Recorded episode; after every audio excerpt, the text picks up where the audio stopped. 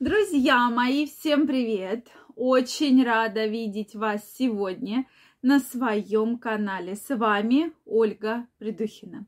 Сегодняшнее видео я хочу посвятить теме, на которую приходит очень-очень много вопросов. А тема у нас с вами «Когда же?» Когда же начинается активный рост полового члена и когда же он заканчивается. Поэтому сегодня мы с вами поговорим вообще о мужском развитии половых органов и когда нужно бить тревогу. И вообще как-то можно ли на это повлиять. Поэтому, друзья мои, если вы еще не подписаны на мой канал, я вас приглашаю подписываться, делитесь вашим мнением в комментариях и задавайте вопросы которые вас волнуют и интересуют. Ну, вот этот вопрос, он действительно один из самых популярнейших. Почему сегодня я решила с вами его обсудить? То есть э, вообще, когда мальчик рождается, в принципе, что мальчик, что девочка, до пяти лет они не похожи. Ну, то есть, в принципе, все дети похожи. Похожи только по... Если вот вы снимете памперс, трусики, да, посмотрите, то у мальчика будет половой член, у девочки будут половые губы, да. В основном никаких отличий внешних нет. С 5 до 9 лет начинают активно развиваться яички. И то есть активно уже тестикулы начинают потихонечку, потихонечку развиваться, да, то есть с 5 до 9 лет уже сложно перепутать, что где мальчик, где девочка. В принципе, ну уж если родители только мальчика в розовые комбинезоны не одевают, да, или девочку там в какие-то голубые. А так, в принципе, если визуально, то уже достаточно сложно раз, э, не различить мальчика и девочку. Соответственно, с 10 до 12 лет начинается активная выработка тестостерона. Да, то есть такой подростковый период. У кого-то немножко раньше, у кого-то немножко позже. Да. В принципе, сейчас все дети достаточно ранние, получается такое очень раннее развитие.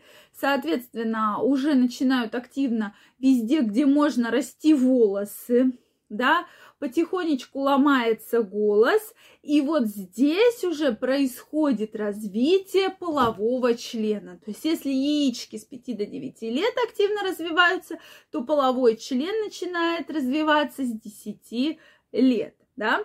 Далее, что же происходит? С 13 до 16 лет активно развивается костно-мышечная система.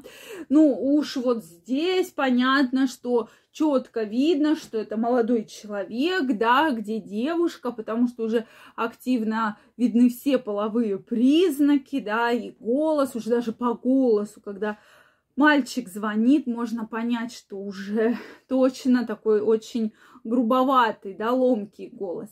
И как раз здесь начинаются полюции. Первые, которые как раз часто пугают мальчиков, э, начинаются различные психологические проблемы с этим, да, то есть здесь очень большая нагрузка лежит на родителей на родителях, чтобы родителям вовремя пояснить, что это ничего страшного, вовремя решить вопрос, потому что здесь уже и подключаются девочки, которые с одними мальчиками дружат, с другими не дружат, у кого-то есть полюция, у кого-то нет полюции. И это такой период очень-очень-очень сложный, да, на самом деле.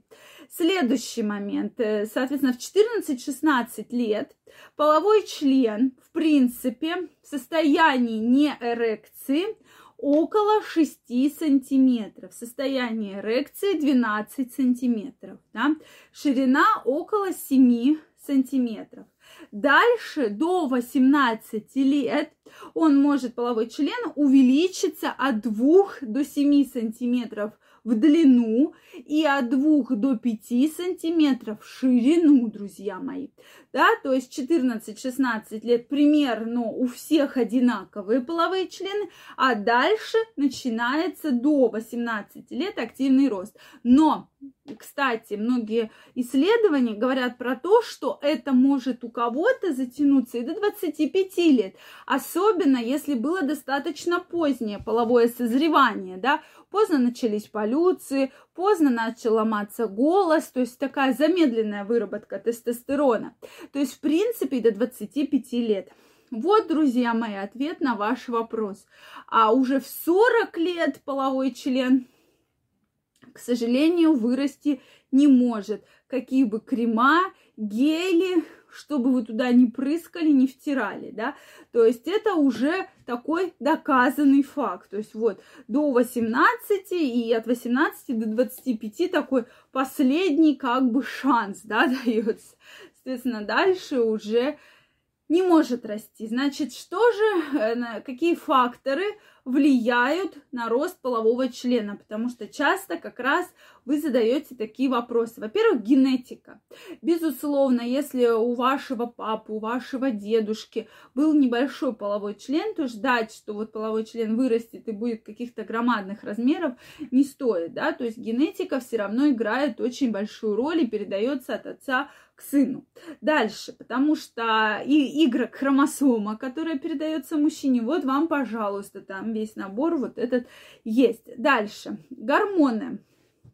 В этот период, конечно же, если тем более видите, что что-то неправильно развивается, не просто так я вам прямо четко по возрастам разложила, что должно быть, нужно сдать гормоны крови, посмотреть, а может выработка тестостерона недостаточно, может произошел какой-то сбой, да, и из-за этого возникла та или иная проблема, либо недостаточная, либо избыточная выработка того или иного гормона. От этого сейчас э, можно, ну как бы, пожалуйста, соответственно, э, можно об этом говорить постоянно, потому что э, и питание, да, и малоподвижный образ жизни, все это в целом влияет на гормональный фон, да, соответственно, вот эти основные факторы, плюс развитие кровеносных сосудов. И последнее исследование доказало, что если с кровеносными сосудами есть определенные проблемы, то это тоже будет негативно влиять на рост полового члена. Поэтому, друзья мои, особенно у кого есть мальчики, да, родители мальчиков, обращайте на это внимание. И если вы заметили, что возраст идет, мальчик плохо созревает, обратитесь к врачу, сдайте гормоны, посмотреть. И плюс обязательно давайте витамины с цинком для того, чтобы улучшить рост полового члена. Друзья мои, если у вас остались вопросы, обязательно пишите их в комментариях. Если вам понравилось это видео, ставьте лайки, подписывайтесь на мой канал, и мы очень скоро с вами встретимся в следующих видео. Я вам желаю всего самого наилучшего. До новых встреч. Пока-пока.